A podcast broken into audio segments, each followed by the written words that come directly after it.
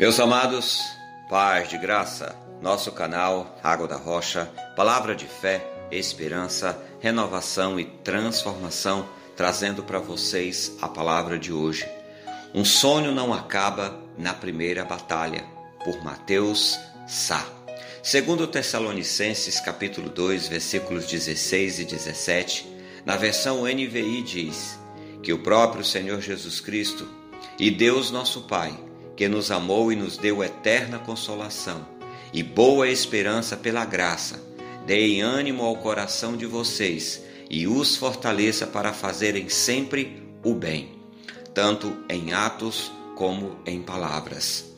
Tendo em vista tudo o que estamos vivendo hoje, pandemia, desemprego, isolamento e muitos casos de necessidade, podemos considerar que todos os dias tem sido uma guerra nova tanto interna contra nós mesmos e externa com coisas do dia a dia. Todas essas batalhas tendem a nos afetar de algum jeito. Sendo bom ou ruim de alguma forma, essas coisas nos atingem. Mas olhando para todo o contexto, a forma como reagimos a tudo isso tem grande influência. Por exemplo, quando recebemos um diagnóstico ruim ou desesperançoso, Podemos acatar tudo e desanimar, esperar todas as coisas ruins acontecerem sem tentar reverter ou pelo menos minimizar todas as consequências. Ou podemos dar a volta por cima, olhar para frente, crer que tudo pode ser diferente, ter a esperança direcionada que algo bom pode acontecer.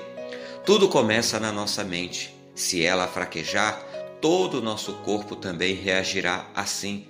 A palavra do Senhor nos ensina muito sobre isso. Podemos falar sobre grandes lutas e vitórias que pareciam impossíveis, mas Deus, com sua providência e bondade, supriu tudo e abundou por meio de sua grande glória.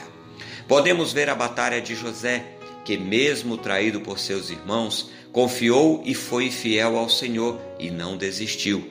Jó também, mesmo perdendo tudo, ficando muito doente, confiou e foi fiel a Deus.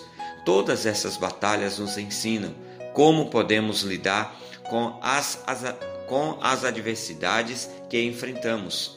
Em Mateus 11, versículos 28 e 29 diz: Vinde a mim, todos que estáis cansados e sobrecarregados, e eu vos aliviarei.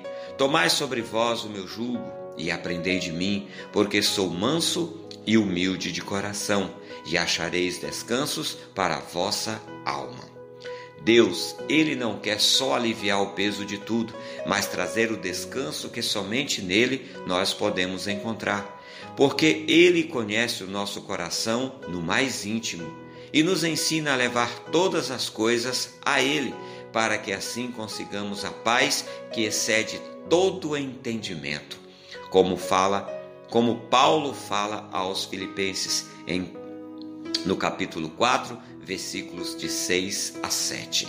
Não andem ociosos por coisa alguma, mas em tudo pela oração e súplicas, e com ações de graças apresentem seus pedidos a Deus. E a paz de Deus, que excede todo entendimento, guardará o vosso coração e a mente de vocês em Cristo Jesus. Todas essas coisas tendem a nos deixar ansiosos, com medo, preocupado. Mas Deus quer ser esse alívio para todas essas coisas. Veja Salmos 94, versículo 19. Quando a ansiedade já me dominava no íntimo, o teu consolo trouxe auxílio à minha alma. Aleluias, glórias a Deus. Deixe Deus entrar no seu coração para que ele seja esse alívio a toda angústia e medo. Deus sabe de todas as coisas e os pensamentos que ele tem para nós são bem maiores e melhores que os nossos, porque ele é nosso Pai. E todos os que são pais sabem, sempre querem o melhor para os seus filhos. Muitas vezes os filhos não entendem, mas Deus quer de nós essa dependência dele, para que somente ele direcione os nossos caminhos e os nossos dias. Na sua oração, entregue a Ele todas as suas angústias, que Ele suprirá e transbordará seu coração de fé, esperança e amor. Não desista, persista. Creia que Deus é o socorro certo e perto, ao nosso alcance, pela nossa fé. Amém e amém. Ótimo dia, devocionais Água da Rocha. Curta, comente e compartilhe nossas mensagens em suas em nossas redes sociais. Deus abençoe e paz de graça.